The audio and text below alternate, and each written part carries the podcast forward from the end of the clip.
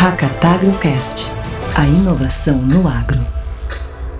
Olá, eu sou o Donário Lopes de Almeida, coordenador do projeto Hackatagro, e esse é o quarto episódio da nossa série de podcasts, o Hackatagro Cast, que será disponibilizada em todas as plataformas digitais e que pretende contar para vocês o que está acontecendo de mais importante no mundo da inovação e tecnologia voltadas para o campo. O Hackatagro é uma iniciativa da Comissão de Inovação da Farsul e é um movimento em prol da digitalização do agro, reunindo produtores, startups, investidores, empresas e entidades e que tem o objetivo de promover a colaboração entre parceiros que buscam o desenvolvimento do agro gaúcho e brasileiro. E o projeto conta com o patrocínio do Banrisul, da Kepler Weber, da Husqvarna, da New Holland Fortral, da Unifértil e da BASF, e mais diversos apoiadores institucionais que vocês podem conferir na página do projeto no racatagro.com. E hoje o nosso tema é comercialização. Uma das maiores preocupações dos produtores rurais, depois da porteira, né? O que fazer com a produção? Como e para quem vender? Uma grande oportunidade também para melhorias a partir do uso da digitalização.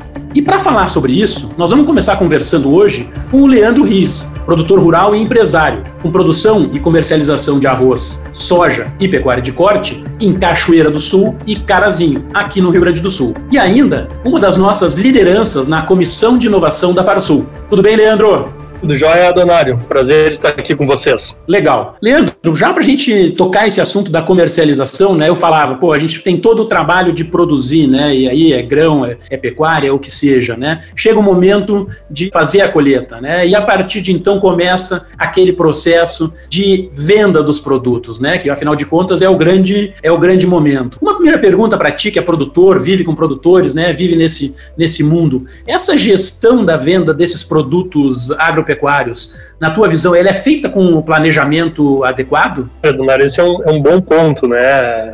Eu acho que, assim, de maneira geral, o, o, produtor, a cadeia toda, em função do aumento do, do, acesso à informação, tem conseguido planejar um pouco mais. Só que o, o, o, ponto crucial da venda, sobre o momento da venda, muito mais do que a tendência de mercado e futuro, é a tua previsão de fluxo de caixa. E o que eu vejo hoje nas fazendas é uma, é, é uma carência, um distanciamento ou, ou, ou uma não realização de um fluxo de caixa mais ou menos conciso numa visão de 6, 12 meses. Não é uma tarefa extremamente árdua, não precisa ter um mega software, né? Até um Excel tu consegue fazer isso com básico conhecimento básico, e o que determina né, a, a, venda, o planejamento das vendas é essa composição de demanda de caixa, disponibilidade de produto e tendência de mercado. Resumindo, né, o que eu vejo ainda tem um pouco de romantismo, é um pouco exacerbado às vezes, né, onde fica sabendo, não, vai subir, vai subir, não sabe as demandas e o vai subir é mais longe e tem, e tem exigência agora. E, e quando estava melhor não vendeu porque estava na expectativa de chegar em tal data, né. Então, acho que sim, respondendo, é mediano, eu acho que tem um bom ponto aí de, de aprimoramento aí para a cadeia como um todo. Um outro ponto que uh, me chama a atenção também sempre é a infraestrutura, né? De novo, fez a colheita, uh, tem opções, né? Pode entregar direto para a indústria, pode entregar direto para quem o financiou, tem uma série de situações que acontecem, ou faz seu estoque na sua cooperativa ou na própria propriedade, para poder, então, uh, ser ativo nesse mercado e, e, ter a condição, como tu falou aí, de esperar para eventualmente vender num, num momento mais apropriado. Para a gente depois evoluir, como é que está, em termos de infraestrutura na tua tua visão? Ou seja, como é que essas estruturas uh, de garantia dos estoques estão bem dimensionadas? Tem uma mistura aqui de produtor, cooperativa, cerealista? Como é que você vê o ambiente uh, nesse sentido no Rio Grande do Sul? Eu acho que um, a estatística mostra, né, que tem uma carência de capacidade de armazenagem bastante grande, né, e onde hoje que eu vejo aqui no sul, principalmente, que tem menos capacidade instalada é do lado do produtor. Depois tu tem uma linha de cerealistas e cooperativas já com uma capacidade maior, mas ainda assim, quando tu tem safras aí de produtividades melhores, tu tem carência enorme, né, sendo que fazer direto porto, filas de caminhões e assim por diante, todo, enfim, todo o caos da logística que a gente sabe nos meses mais críticos, né? Acho que hoje, né, para o produtor, no nosso caso, a gente hoje consegue aí uma capacidade de uns 25, 30% de armazenagem, eu acho que já é um dos produtores das regiões que mais tem né, infra, né? Então tu vê o gap que pode estar tá havendo aí de maneira geral, né? E lógico, tu, tu ter a capacidade de estocagem própria é um, é um, é um, ponto super positivo, né, por disponibilidade. No momento da, da oferta, tu, tu estar livre para ofertar para quem tu quiser. Mas também eu acho que, uh, ah, para não olhar só o lado da carência ou do, do, né, do, da falta de capacidade de estoque, eu acho que isso posto, cabe também ao produtor e à cooperativa, o cerealista, fazer cada, né, realizar cada vez mais parcerias estratégicas de médio e longo prazo. De ter mesmo estocado lá, ter um, um, um custo, né, um desconto de armazenagem, custeio de armazenagem competitivo, coerente, ter uma questão de precificação do momento justa, né? Só, o negócio é bom quando é bom para os dois, só isso que gera fidelidade, né? Então eu acho que tem assim, essa capacidade da infra em si, que requer investimento e tempo, e tem que se buscar isso cada vez mais, mas em paralelo dá para suprir também essa carência através de bons negócios, através de parcerias aí. Legal. Bom, a gente cobriu então o planejamento e essa capacidade de, de poder segurar ou né, entregar um produto de qualidade no momento diverso daquele da, da colheita. Meu ponto agora é mais ouvir de ti, assim, Leandro, né? Como é que é feita hoje a comercialização? Como é que era feita no passado e o que está uh, ah, se vislumbrando para o futuro? Então, uh, ah, para a gente tangibilizar, eu queria saber, tu, tu é um cara que na tua organização vocês produzem arroz, soja e pecuária de corte. Como é que vocês comercializam? E mais alguma coisa, talvez. Uh, milho e milho também. Como é que vocês comercializam hoje? Como é que era? O que, que, que, que já mudou e ficou mais fácil, mais legal e que hoje está melhor a partir do que vem acontecendo aí nesse processo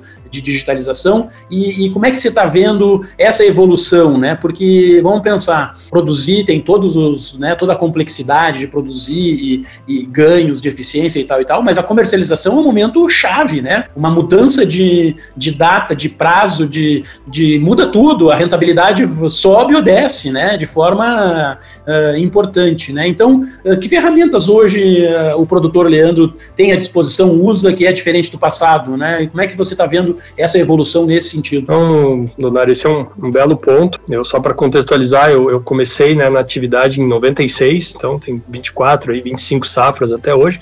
Comecei com o meu falecido avô, um tio meu também, que hoje não está mais aqui, e hoje em dia com meu pai, que é um, tem uma expertise muito grande em comercialização aí de, de todos os ativos, né, no mercado financeiro e também agrícola. E o que, que eu vejo, assim, desses anos todos, né, lá atrás tu tinha, né, um telefone fixo, de origem destino, que tinha que encontrar uma pessoa. Ou eu me lembro de estar na, no carro junto com meu avô indo visitar duas, três pessoas para ver condição de preço para depois tomar uma decisão, né? Bom, dado 20 e poucos anos, né? Hoje é uma revolução bárbara, né? Com esse acesso aí da, de todas as ferramentas digitais que tu tens, desde um simples WhatsApp, eu particularmente uso muito para receber informação. Tu entra nesses grupos e né, a gente está em duas praças, que é Cachoeira e Carazinho, duas praças boas, mas e, e, a, e a, praça a, a 30 quilômetros de nós? E a 100 quilômetros? O que, que, é o preço que está sendo ofertado ali? Qual que é a condição de oferta e de demanda a 100 quilômetros da tua cidade? E hoje eu estou num grupo aqui que o preço da, da soja né, tá lá nos seus 140 reais, mas as,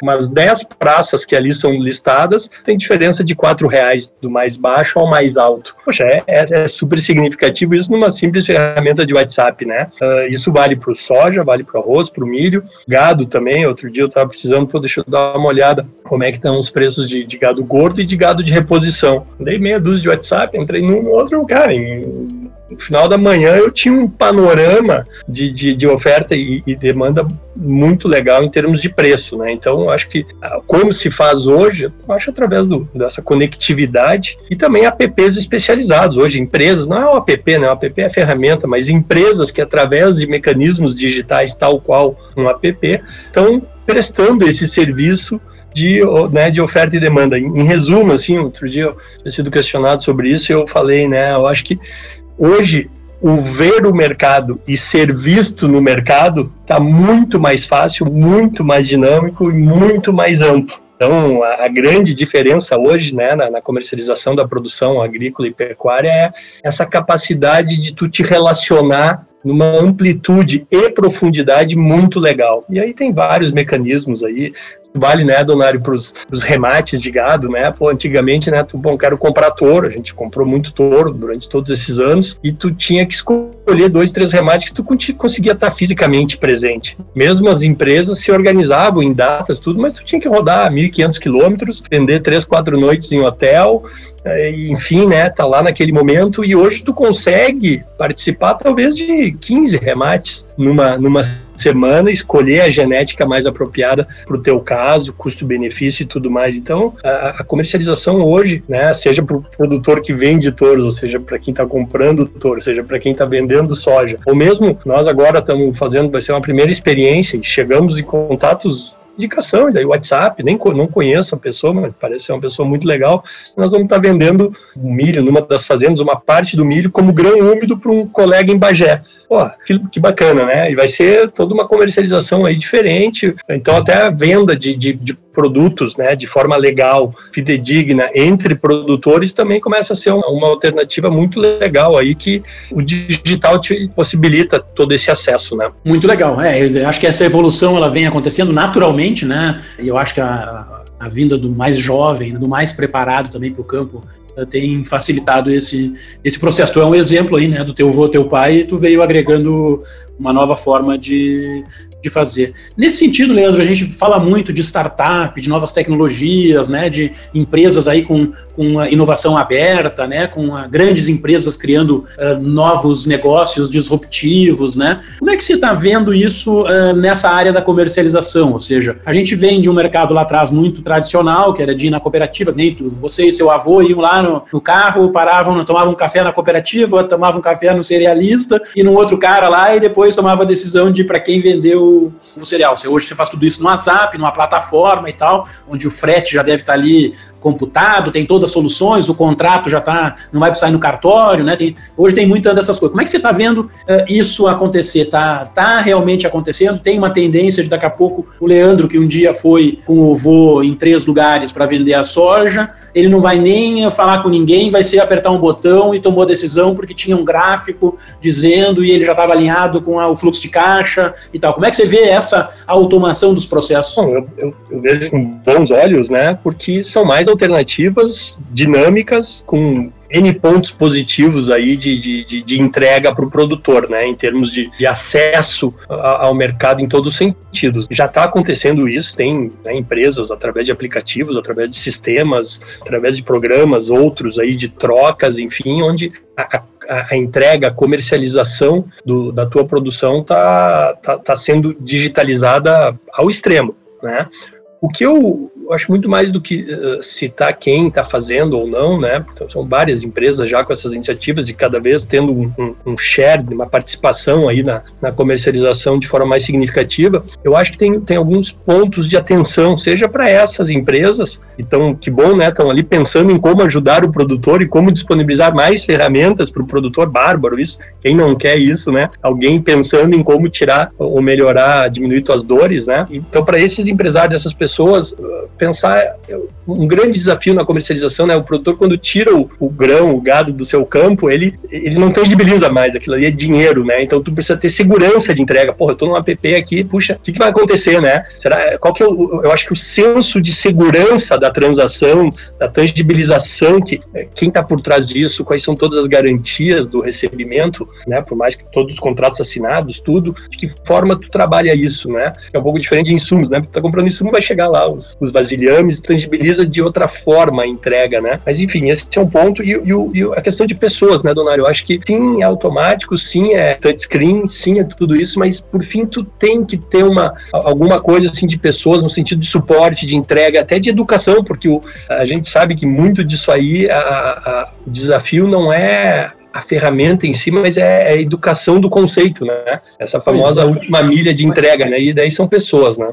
É, e lógico, legal, acho que esse é um grande desafio, né? Mas a gente tem que pensar também que nós, todos nós, estamos sendo transformados, né? A gente, ao mesmo tempo que a gente tem essa situação de ah, como é que a gente vende ou compra e tal, a gente está comprando na Amazon, né? Tendo a experiência de compra, acho que isso é o mais importante, a experiência de, do, do cliente, né? De ser tratado de uma forma, cara, um padrão uh, internacional, um padrão bacana. Então, uh, essas coisas também são algumas coisas que vão nos uh, desafiar, ou seja, essas startups, novas tecnologias, elas estão sabendo vender para ti, Leandro, o, a solução delas? Como é que tu vê esse lado da, da de enxergar valor nesse negócio? Eu, eu, eu acho que sim, sabe, Leonardo? Tem algumas que estão conseguindo chegar de uma, uma, de uma forma mais robusta no, na, na, na, entrega desse, dessa informação, desse conteúdo, dos, dos pontos positivos, né? Mas, ah, uma vez a gente já conversou sobre isso, ainda eu vejo, essa é a minha, minha, minha percepção assim de, de potencial cliente, né? Às vezes eu, eu acho ainda o approach e a chamada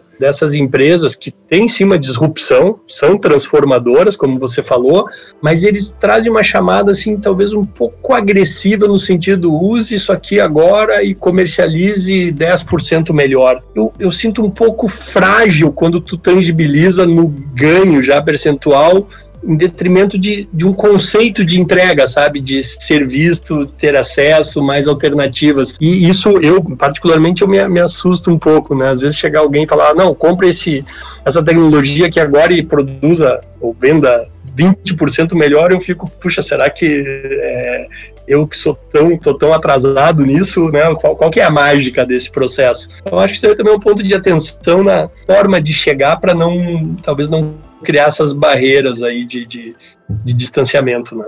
Legal, encerrou aí com uma dica, inclusive, para as startups e as empresas de tecnologia saber vender melhor para os nossos produtores. Leandro, muito obrigado, foi muito legal esse papo, te agradeço demais. Eu que agradeço o convite, é uma honra aí estar tá podendo compartilhar essas informações com vocês. Bom, uh, obrigado, Leandro, vamos em frente, o nosso projeto continua, até o próximo bloco.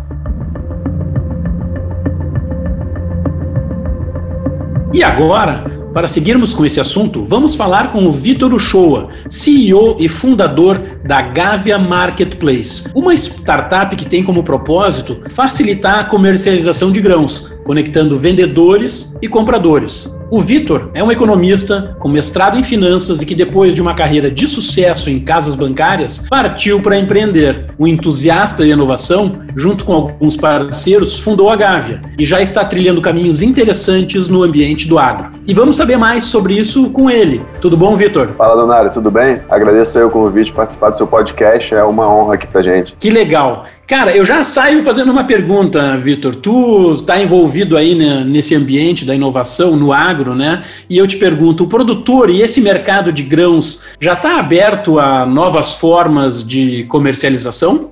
Sem dúvida, Donário. É, na realidade, até contando um pouco da história, você bem disse, eu tenho uma carreira de bastante tempo aí no mercado financeiro, sou economista, com mestrado em Finanças e Economia, mas na realidade eu tive uma experiência grande também com o agronegócio. fui é, no banco que eu trabalhava, eu fui responsável pelo time de projetos que implementou uma divisão global de commodities. Então, por mais de três anos eu tive envolvido aí com essa indústria. A gente montou um time aqui na Gávea que é totalmente focado na indústria de commodities. Então, eu tenho o Fernando Maeda como, como diretor operacional aqui da Gávea, que tem mais de 15 anos de experiência. O, o Diogo dos Santos, que também é diretor de distribuição, que tem mais de 20 anos de experiência. E como somos uma empresa de tecnologia, é claro que a gente trouxe também grandes talentos aí no nosso time de tecnologia para desenvolver isso. E respondendo a sua pergunta, sim, quando, quando eu tive essa ideia, baseada na experiência que eu tive lá no banco montando essa divisão global, eu percebia que tinha muita tecnologia envolvida nessa indústria, principalmente nas pontas. Então, os produtores que você mencionou, eles já têm um uso de tecnologia muito aplicado no campo. Então, desde a biotecnologia, maquinário de última geração, acompanhamento por satélite, drones, e a mesma coisa os compradores, que têm acesso a, a, todo tipo de informação de bolsas pelo mundo, times de risco, meteorologistas, tudo integrado via sistema. Mas a conexão entre essas duas pontas ainda é, é totalmente analógica. Para não dizer totalmente analógica, alguns deles usam canais via WhatsApp, chat, né? Então não é, obviamente, feito para negociação. Então, a primeira coisa que eu fiz quando eu tive a ideia foi viajar ao Brasil e conversar com todo mundo para ver se não só a ideia funcionaria naquele momento, como se ela estava já totalmente calibrada para o que eles precisavam. Então, obviamente, demos uma mexidinha aqui ou ali para calibrar ela para as maiores necessidades, tanto de produtores quanto de compradores, como validamos a ideia sim, é, estão de fato querendo isso, algo do curto prazo que vai agregar valor, vai fazer com que essa comercialização seja mais segura, mais transparente e aumente a margem de lucro dos produtores e também dos compradores. Pois é, aí que eu te pergunto, né? Uh, a gente está vivendo um momento fantástico, né? De digitalização de tudo, especialmente nesse ano de Covid, ainda acelerou esse processo que já vinha, uh, já vinha acontecendo. Nesse setor, ou seja, as vantagens da digitalização, elas estão sendo percebidas por esses vendedores e por esses compradores? Uh, isso está claro, né? Todas essas vantagens que você menciona aí? É, não, é, todas as vantagens eu acho que ainda vão sendo percebidas no tempo. Sem dúvida, essa pandemia acelerou bastante esse processo, mas eu acho que as maiores vantagens da digitalização já estão sendo percebidas sim. Como, como você sabe bem e muita gente sabe, as margens envolvidas no, no agronegócio são muito apertadas. Então, qualquer oportunidade que você tenha de melhorar essas margens agrega valor. Então, você melhora a margem tendo mais oportunidades de compra e venda, de negociação, né? Então, obviamente, quando você está fazendo por telefone, você não consegue ligar para todo mundo ao mesmo tempo, muito menos em momentos que, que, o mercado está estressado. Então, você acaba falando com, os seus contatos, com meia dúzia de contatos, ou com o seu intermediário para falar com os contatos dele, e você perde oportunidade. Então, uma plataforma digital como a Gávea te permite, entre aspas, né, falar com todo o mercado de uma vez só, tendo total transparência sobre os termos que estão sendo negociados. Então, isso daí faz com que é, o valor agregado na margem do, do, dos participantes seja direto. Então você consegue absorver esse valor para si de uma forma que você não conseguiria num ambiente analógico. Então, esse daí é uma coisa que já está sendo totalmente percebida. Eu acho que é, não tem nenhum tipo de barreira de entrada nesse sentido. Tem algumas outras melhorias que também vão vir. Eu acho que alguns já enxergam, outros enxergam menos. Que é o uso dessas novas tecnologias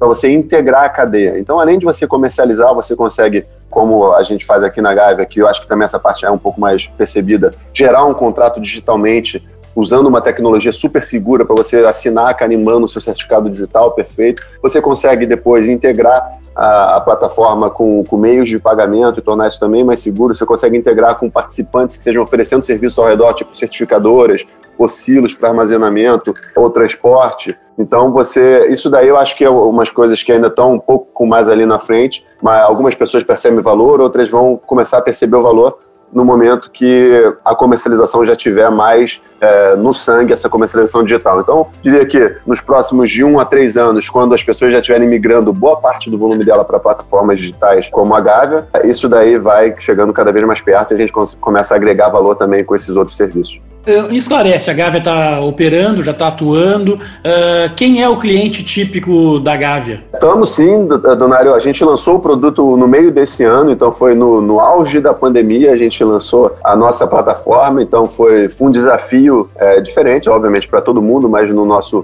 no nosso caso também, porque a gente lançou um produto de digitalização no, no meio do furacão, onde a digitalização estava ganhando valor. Os, a gente teve uma estratégia é, de começar no topo da pirâmide, então a gente garante, somos uma bolsa de negociação, né? E uma bolsa, para existir, ela precisa ter liquidez. Então, nossa estratégia foi começar no topo da cadeia, porque a gente conseguiria, com poucos participantes ou menos participantes, gerar uma grande liquidez. Para quando a gente fosse descendo nessa pirâmide, os participantes da indústria que quisessem entrar para comprar, teria sempre alguém querendo vender para eles. Os participantes que quisessem entrar para vender, teria sempre alguém querendo comprar deles. Então, a gente inicialmente né, se aproximou dos grandes exportadores, dos cerealistas, das grandes revendas e de alguns grandes produtores nas maiores regiões de comercialização do Brasil. Né? Então a gente já está no, no, Mato Grosso, no Rio Grande do Sul, no Paraná, em Santa Catarina. A gente já teve negociações de soja, obviamente. É, você que é do ramo sabe que esse é um momento de mercado com está tendo uma, uma flutuação muito grande no dólar, então não está tendo bastante negócio, mas mesmo nesse cenário a gente teve um crescimento expressivo aí, grandes oportunidades sendo geradas na plataforma, negociações sendo fechadas, contratos sendo gerados e assinados. Então a gente está bem animado e bem feliz aí com o resultado que a gente conseguiu no meio da, da, dessa pandemia. Que legal.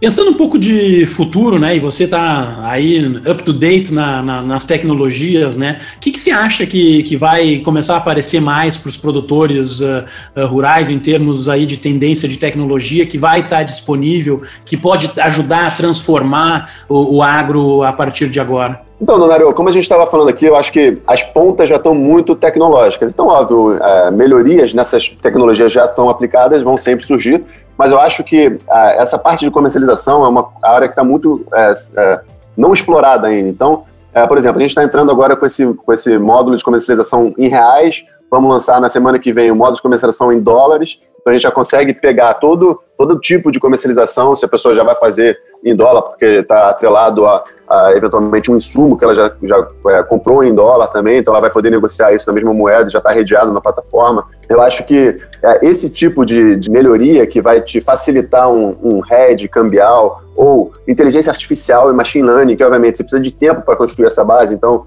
a gente começar a ajudar o nosso usuário a tomar decisões baseado no próprio comportamento desse usuário ou em variações de mercado ou, ou, ou em cenários de mercado se assemelham a, situações que já passaram uh, pela frente desse usuário no passado. Então são coisas que vão, obviamente, ajudar esse, esse usuário a tomar decisões mais assertivas, mais rápidas ou de forma mais barata. Pensa, pensa uma, uma empresa que tem um investimento muito alto e muito caro em times para fazer isso. Você bota uma inteligência que que ajuda, você consegue ajudar esses times a serem muito mais efetivos, cortando burocracia e, e diminuindo o tempo que eles têm para a tomada dessa decisão. Então, eu acho que tem esse, toda essa evolução ainda pela frente nesse, nesse, nesse, digamos, nessa etapa de comercialização dentro do supply chain de commodities brasileiro.